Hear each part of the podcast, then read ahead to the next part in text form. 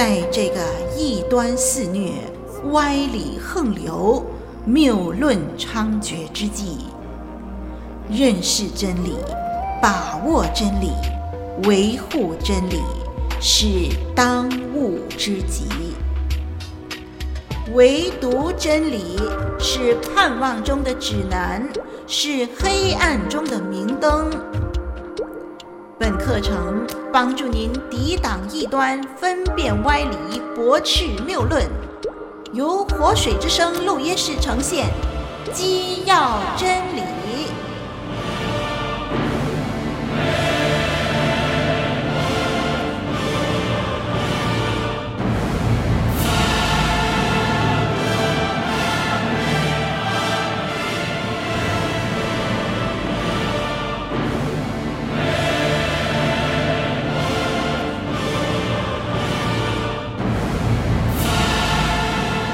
众朋友您好，今天呢，我们要来看认识人啊。接下来的两课呢，我们都谈认识人。我们过去谈过认识圣经，因为圣经是我们一切的根基、一切的基础。我们也谈过认识神、认识主耶稣、认识救恩。呃，上一回我们刚刚谈过认识圣灵。今天呢，我们来看认识人。今天我们要认识人的罪的问题。哎，这个课题呢，我们曾经在救恩论那个地方的时候，我们谈到，我们人之所以需要救恩呢，是因为我们有罪的本性啊，我们没有能力去寻求神，就是因为我们被罪所影响。那么接下来呢，我们会问另外一个问题，在认识人的时候，很自然的就会询问。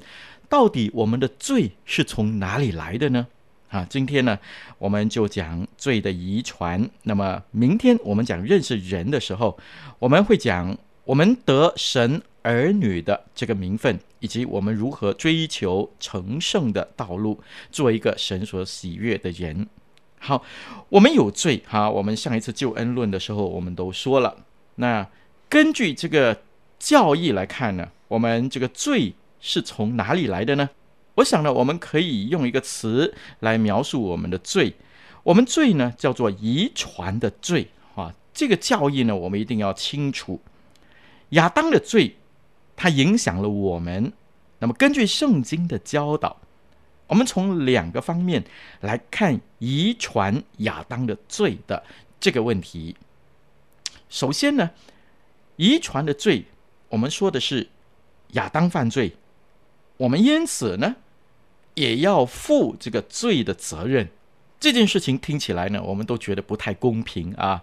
但是没关系，我们从头开始，慢慢的来理解这件事情。圣经里头，《罗马书》五章十二节，《罗马书》五章十二节，这里保罗他这样说：“他说，罪是从。”一人入了世界，死又是从罪来的，于是死就临到众人，因为众人都犯了罪。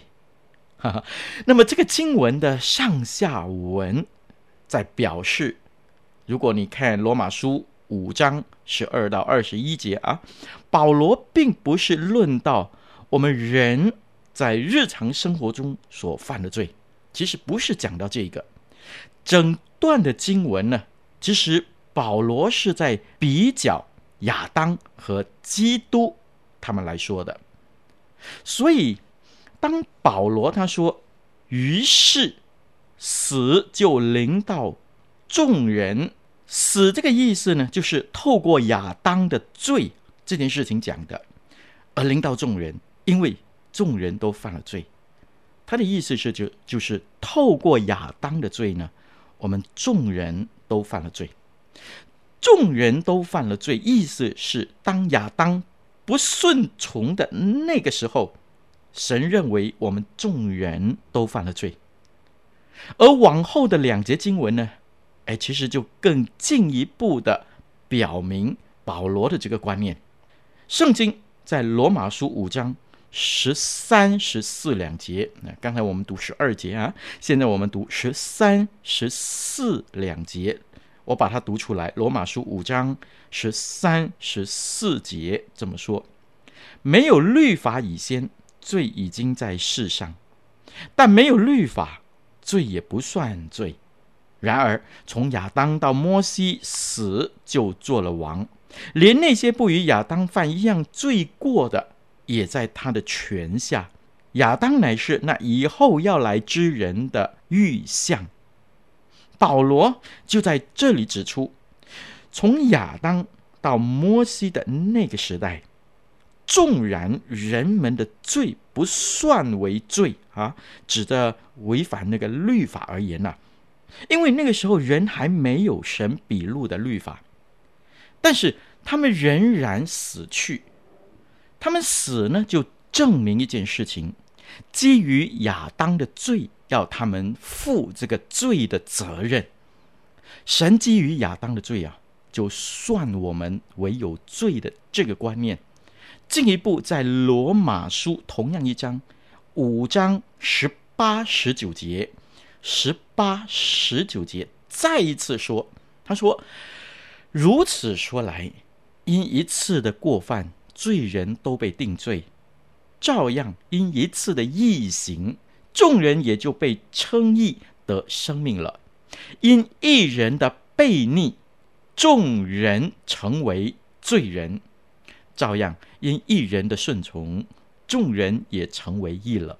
哎，保罗在这里说啊，因一人的悖逆，那么众人呢也成为罪人。这个成为就表明了完成了的过去的一个行动。那么现在呢？大家都是罪人，所以当亚当犯罪，神就以一切亚当的后裔都称为罪人。因此，当时我们仍然没有存在，但是呢，神却展望未来，知道我们将会存在，而且呢，开始看我们好像亚当一样，都要负上罪的责任。这也是保罗在圣经里头所教导的。罗马书五章八节，基督在我们还做罪人的时候为我们死。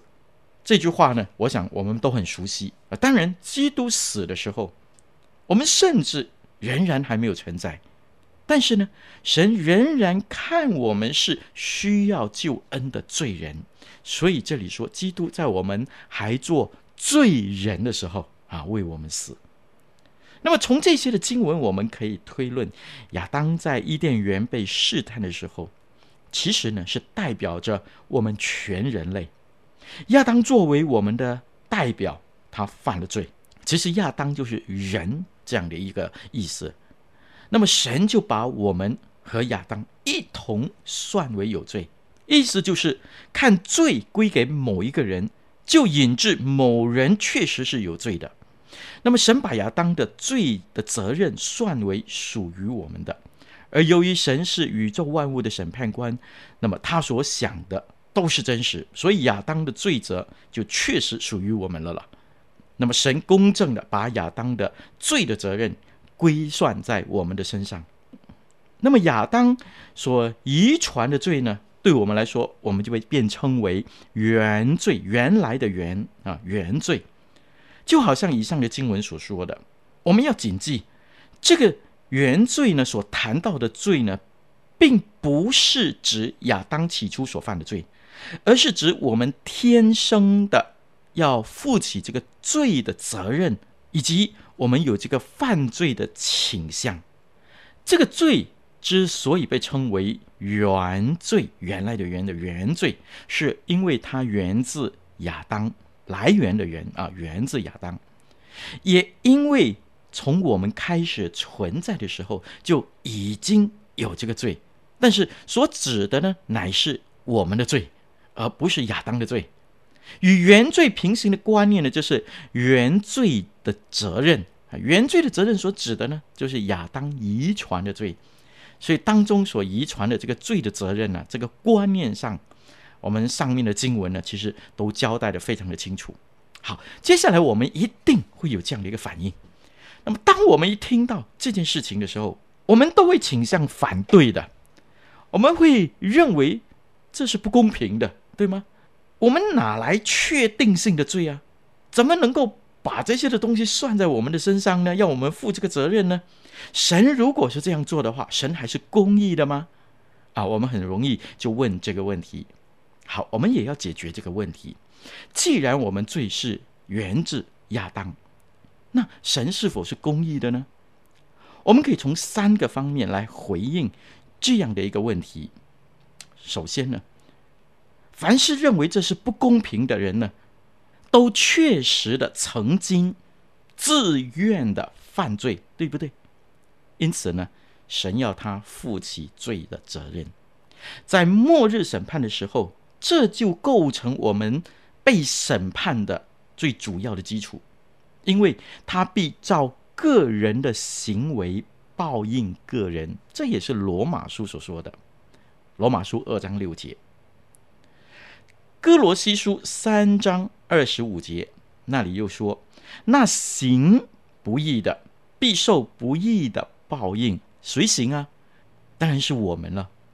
所以，我们确确实实在许多的时候，不管是在言语行为也好，在行为也好，甚至是我们的动机，是我们意念中、我们的思想中，按照神圣洁的那个原则来审判的时候，我们确实曾经自愿的，没有人逼你的，自愿的犯罪。好，第二，有人提出。如果我们任何人站在亚当的位置上，那么我们呢也会像他一样犯罪的。而我们后来反叛神的行径，就表明了这一点。这很可能是正确的一个判断啊、当然，这件事情很难盖棺定论了啊，因为呃，这个辩论本身、呃、有太多的前提假设。那么，既然有许多的不确定的假设呢，就很难令人信服的了。但是呢，林老师听过有一个故事，啊，有一个人呢就请了一对夫妇到他家里去做客吃饭。他听说这个夫妇呢常常埋怨亚当夏娃啊，啊，亚当夏娃就是当初不听啊上帝的吩咐，吃了不应该吃的分别善恶树的果子啊，常常埋怨亚当夏娃。那么这一天呢，就请他到家里吃饭呢，啊，请他吃饭的时候呢，就告诉吃饭的这对夫妇啊。说他出去一会儿，一会儿就回来，啊，要去办一些的事情，啊，但是桌子上呢预备了许多的食物都可以吃，不过呢，在中间啊，他用一个盖子盖住，啊，就告诉他说那个东西你不要打开，然后这家的主人就暂时退去了。但是呢，这对夫妇呢心里想啊，哎呀，这家的主人在卖什么膏药啊？啊，为什么中间那一盘的菜啊不让他们打开啊？因此呢，更引起啊这一对夫妇他们心里想知道的欲念，所以呢，就趁着主人不在，心里想啊，看一下也无所谓了啊，就打开那个盖子一看，啊，结果呢，里面有一只活生生的鸟啊，就从里面飞出来了。好，这家主人回来了，哎，一看到打开锅子，鸟不见了，就问他说：“是不是你打开这个锅子啊？”这对夫妇当然无言以对了，因此呢，这家的主人就告诉他：“哎，不要常常埋怨亚当跟夏娃啊！其实呢，我们有这种跟亚当、夏娃一样犯罪的可能。所以这个论证呢，可能假设多了一点啊。但是呢，林老师想啊，这也是可能会发生的。您说对不对呢？好，第三呢，我想这是最具说服力的一个答案了。”如果我们认为由亚当代表我们不公平的话，那么同样的，我们也应该为由基督代表我们，以至于神可以把他的义算为我们的义这件事情呢，我们应该看为不公平，对不对呢？既然亚当代表我们，呃，我们觉得不公平，那么现在基督代表我们去承受惩罚，那么基督的义算为我们的义，这也应该是不公平的了。因为呢，神只是使用同样的方法而已。如果是这样的话，我们就真的都在罪里了，对不对？这也是保罗在罗马书五章十二到二十一节所说的意思。罗马书五章十二到二十一节，那里十九节这么说：因一人的悖逆，众人成为罪人；照样，因一人的顺从。众人也成为义了。哎，我们的首个代表亚当他犯了罪，神就算我们要负起这个罪的责任、罪责。但是当基督代表一切信他的人全然顺从上帝，好，上帝就算我们这些人为义人。哇，这是。这是多么宝贵的一个恩典，您说对不对？然而，这纯粹呢是神所规定人类运作的方式。哎，神看人为不可分割的整体，以亚当为首作为代表。神呢也看基督所救赎的先族类基督徒为不可分割的整体。那么由基督来代表。好，当我们这么说的时候呢，又有些人会这样的一个反应。除了罗马书保罗所说的这个观念以外呢，有没有同样的经文来成为这个立足点教义的这个教训呢？好，林老师呢再提出另外一个，这个是在旧约圣经的时候所提起的。旧约圣经在诗篇五十一篇一到四节，这是大卫的诗。好，我把它读出来。诗篇五十一篇一到四节，这里大卫说：“上帝啊，求你按你的慈爱怜恤我，按你丰盛的慈悲涂抹我的过犯，求你将我的罪孽洗除净净，并解除我的罪，因为我知道我的过犯，我的罪常在我面前，我向你犯罪。”唯独得罪了你，在你眼前行了这恶，以致你责罚我的时候显为公义，判断我的时候显为轻正。好，接下来第五节，大卫就这么说：“我是在罪孽里生的，在我母亲怀胎的时候就有了罪。”这段的经文呢，常常会被人家误解啊，以为。所谈到的呢，是大卫的母亲犯了罪，但是其实呢，如果我们看圣经上下文，是跟大卫的母亲没有关系的。这整段的经文呢，是大卫在认他自己个人的罪。当大卫醒觉他自己的罪的时候，他感到受不了，以至于当他回顾一生的时候。他明白到，他从起初就有罪。就他的理解来说，自他存在之初就有了罪性。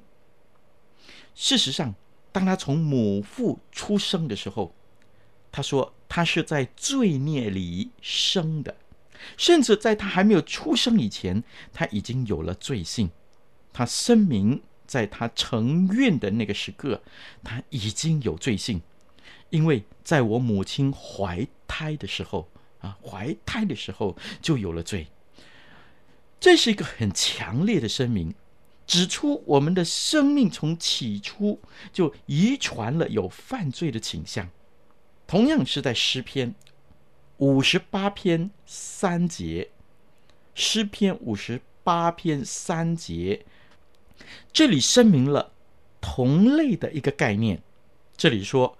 恶人一出母胎就与神疏远，一离母腹便走错路，说谎话。因此，在我们本性中是有罪性的，所以保罗可以肯定，我们成为基督徒之前，以弗所书说，我们是本为可怒之子，和别人一样。凡有养育孩子的经验的人。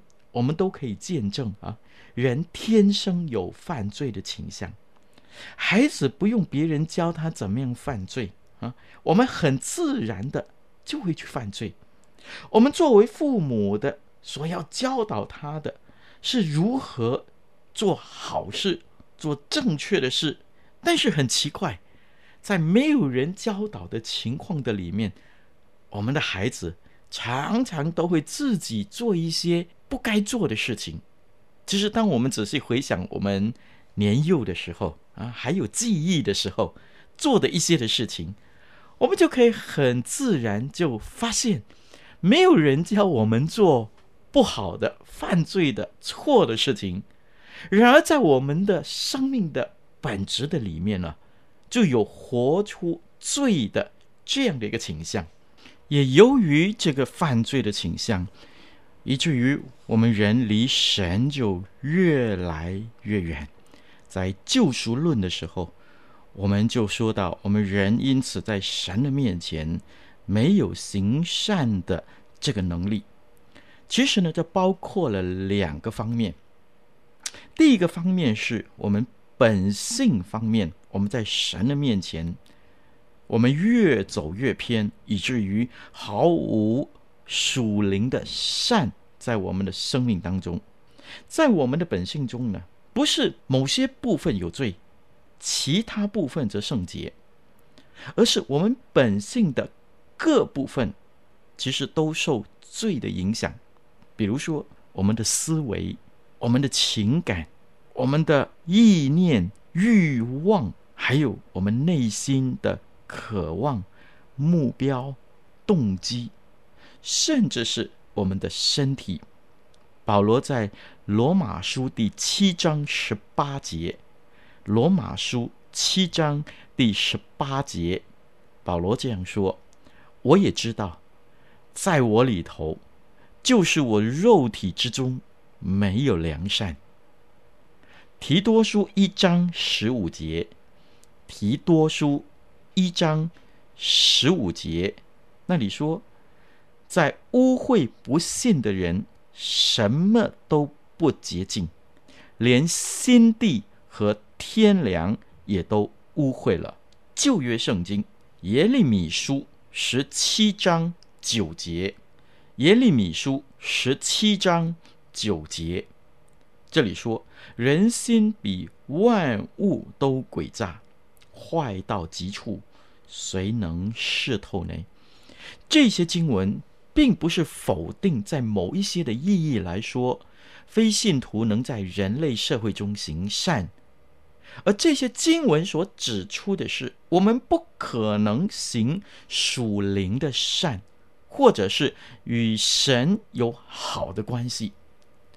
如果没有基督在我们的生命中工作，我们每一个人都心地昏昧，与神所赐的生命隔绝。以弗所书四章十八节说：“都因自己无知，心里刚硬。”所以在我们的本性的里头，我们毫无属灵的善。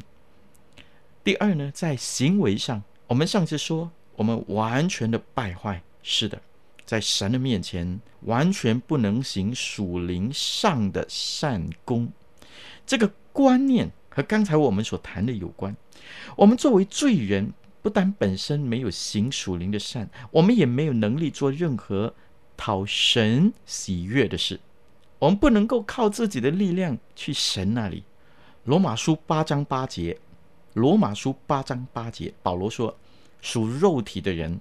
不能得神的喜欢，而且呢，当论到为神国度结果子或讨他喜悦的事，约翰福音十五章五节，耶稣说：“约翰福音十五章五节，主说，离了我，你们就不能做什么。”事实上呢，没有一个人能够讨神的喜悦。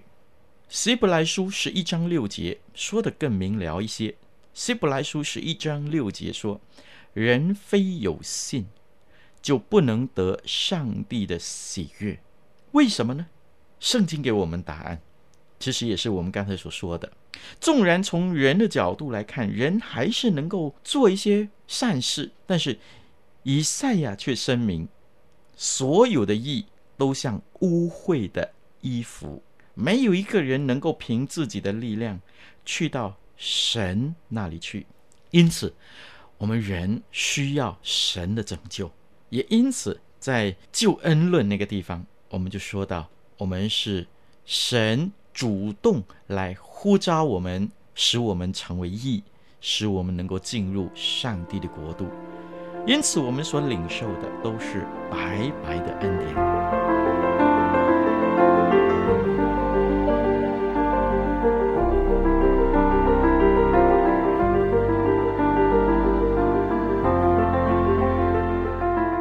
您正在收听的课程是由林老师主讲的《基要真理》，节目中备有讲义及思考题，欢迎下载讲义温习，并参与思考作答。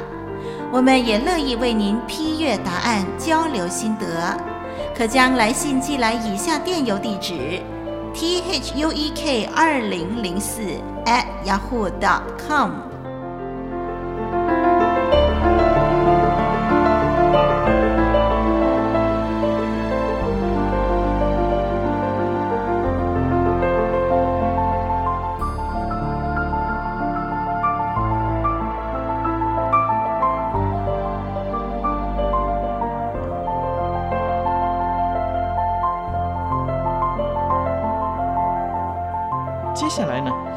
老师觉得常常就有人问以下的两个问题，我们也借着这个谈到人的时候来解决。首先就是婴孩还没有犯罪以前，是不是也要负起这个罪的责任呢？啊，这是很多人都问的。有些人就认为啊，小孩子必须达到一个可以负责任的年龄。才要为罪负责，以及在神的面前算为有罪。我想这样的想法呢，可能是受到我们人为的法律所影响的结果。比如说，如果你没有十八岁哦，法定年龄，或者是有一些地方是十九岁法定年龄，有一些地方是二十一岁法定年龄。如果你不是超过这个年龄，你可以。得到从宽，真的犯了罪了，哎，也不用受罚或者受较轻的惩罚。那么这些人认为呢，小孩子不一定的，不一定要为罪负责任，要等到可以负责任的年龄，那么过后呢，在神的面前，他们才算为有罪。但是当我们明了刚才我们所说的遗传的罪的经文，我们一直在看圣经怎么说啊？孩子甚至在出生以前，在神面前已经是要负罪的责任的了。甚至呢，我们说他还没有出生的时候，已经具有罪性。在神的眼中呢，这些的婴孩不单是令他们有犯罪的倾向，也引致神看所有的人都是罪人。所以，我们刚才说诗篇五十一篇啊。我是在罪孽里生的，在我母亲怀胎的时候就有了罪。当我们留意圣经给我们上帝审判的记载，或者一些经文的收集上，我们发现并没有谈到神是按什么样的准则来审判那些还没有行任何对错行为的人。啊，我指的就是那些还没有出生以前的婴孩，然后就夭折去世了的这些人。那么在这些的情况下，我们必须接受圣经给我们的教导，就是他们出生之初已经有了罪性。那么小孩子还很小，可能只有一岁啊，或者是几个月，或者是两岁、三岁，难道也会面对罪的审判？我们必须明白，圣经告诉我们，一出母腹，他们便走错了路。神看他们仍然是一个有罪性的个体。那么，在有能力明白和相信福音之前，便夭折的这个婴孩，他们能不能够得救呢？啊，这是第二个问题了。既然圣经说，在母腹里面都有罪，然后他们去世了，他们是否得救？相信这是很多人的疑问。林老师必须指出的是，如果这些的婴孩得救的话，不可能是基于他们自己有任何的功德、公义或是清白，一定是全然凭着借着基督救赎的这个工作和圣灵在他们的生命里头的重生的结果。因为圣经明明这样说，《提摩太前书》二章五节，《提摩太前书》二章五节，只有一位上帝，在上帝和人中间，只有一位中保，乃是降世为人的基督耶稣。《约翰福音》三章三节。约翰福音三章三节：人若不重生，就不能见神的国。这两节经文，我们在基督论的时候，我们也谈过。然而，神当然有可能使婴孩重生，甚至在他们出生以前，这确实发生在施洗约翰的身上的。因为施洗约翰出生以先，天使长加百列就说他。从母腹里就被圣灵充满了。我们可以说，施洗约翰出生之前已经重生。在诗篇二十二篇十节，其实有同样的例子。大卫说：“从我母亲生我，你就是我的神。”诗篇二十二篇十节。因此，很明显的，神可以使用不寻常的方法拯救婴孩，他们不用听闻或明白福音，神都能够在很早期，有时甚至他们出生以先，使他重生。重生之后，他们很早便对神初步的醒觉，并在很早期就信靠他。但这却并非我们所能够参透的。但是呢，我们必须重申，这并不是神拯救人一般的方法。通常人要听闻福音、明白福音，然后信靠基督，救恩才会发生。哎，在我们谈到信基督、认识基督那个时候，我们谈到，但是呢，有特殊的例子。好像施洗约翰的特殊情况，神却在人明白福音之前就带给人救恩。因此，我们可以这样推论：肯定有可能，由于神已经知道婴孩会在听闻福音之前，他就离开这个世界，于是呢，用特别特殊的方法去拯救他们。神用这个方法拯救了多少婴孩？圣经没有告诉我们，我们也不得而知。所以呢，我们不能够做出任何的定论。然而，我们应该知道，圣经各个地方都显明，神经常拯救信他的人的儿女们。好，我们来翻开一些的经文，来看看神。这样的一个心肠，《创世纪》第七章第一节，《创世纪》七章一节这样说：“耶和华对挪亚说，你和你的全家都要进入方舟，因为在这世代中，我见你在我面前是一人，因为一个人，上帝眷顾。”他的全家。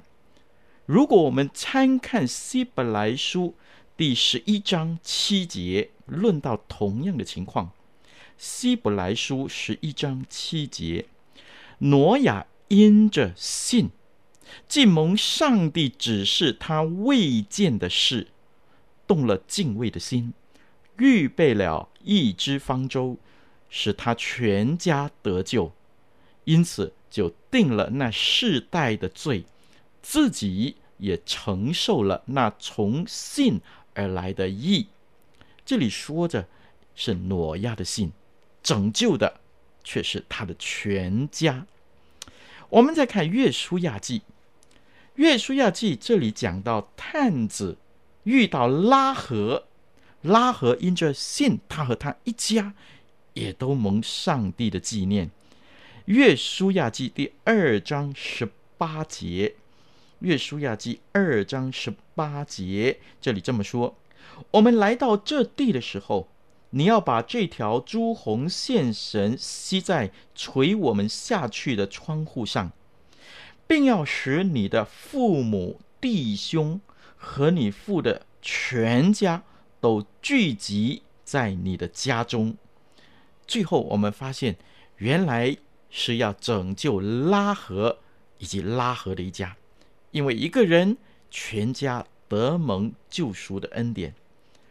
我们来看诗篇一百零三篇十七节，诗篇一百零三篇十七节，但耶和华的慈爱归于敬畏他的人，从亘古到永远，他的公义。也归于子子孙孙，敬畏他的人是一个人，子子孙孙却是多数的人。好，我们再看《使徒行传》第二章，《使徒行传》二章三十九节，这里这么说：因为这应许是给你们和你们的儿女，并一切在远方的人，就是主。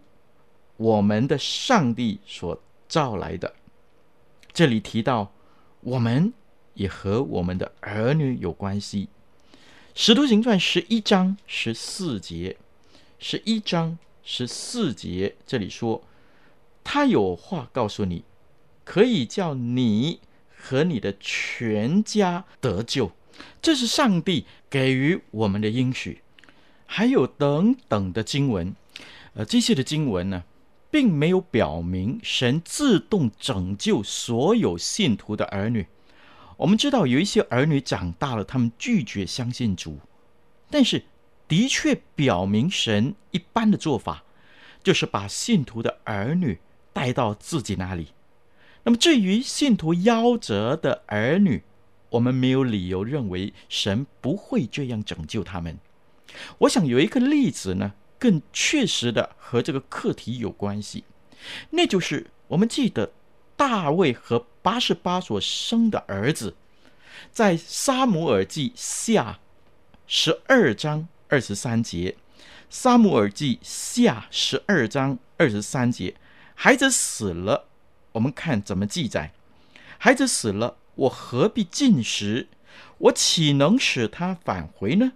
接下来，大卫说：“我必往他那里去，他却不能回我这里来。”这很明显，大卫终其一生都深信将会永远的与主在一起。然后，同时呢，他也相信，当他死后，他将再见到他那个夭折的儿子。这个经文和以上的经文都向信徒保证，我们将会在荣耀的天国再见到他们夭折的孩子。圣经呢，在这里却没有论到非信徒夭折的儿女啊，我们只能够把这件事呢交托在神的手中，相信我们的神他是公义、是仁慈的。倘若他们得救，也不会是基于他们自己的功德。或者是说他们的无辜，因为他们还没出母腹，他们就有罪性。倘若他们得救，也只基于基督的救赎的工作和圣灵使他们重生，正如施洗约翰出生之前重生一样，都是出于上帝的怜悯和恩典。其实我们每一个人都何尝不是这样呢？因此呢，对这个课题，圣经只容许我们。说到仅此而已。今天我们就介绍了人有罪，人的罪呢是源自亚当，亚当代表了所有的人类，他一犯罪，我们都源自他有了原罪。后来我们讨论到，那还没有出生的孩子，根据圣经告诉我们，也承担了那罪的责任。那孩子如果还没有出生就夭折，我们在这里看到上帝有怜悯、有恩典，而我们最后还是要去到救恩论的结果，那就是我们之所以能够得救，完全是基督白白给予我们的恩典。希望我们因此更爱我们的主，为他而活。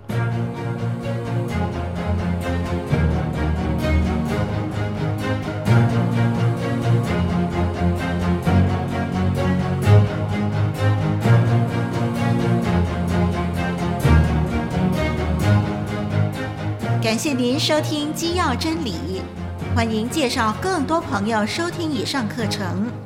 我们的网址是 www.dot.livingwaterstudio 点 net，以及 www.dot.voiceoflw 点 org。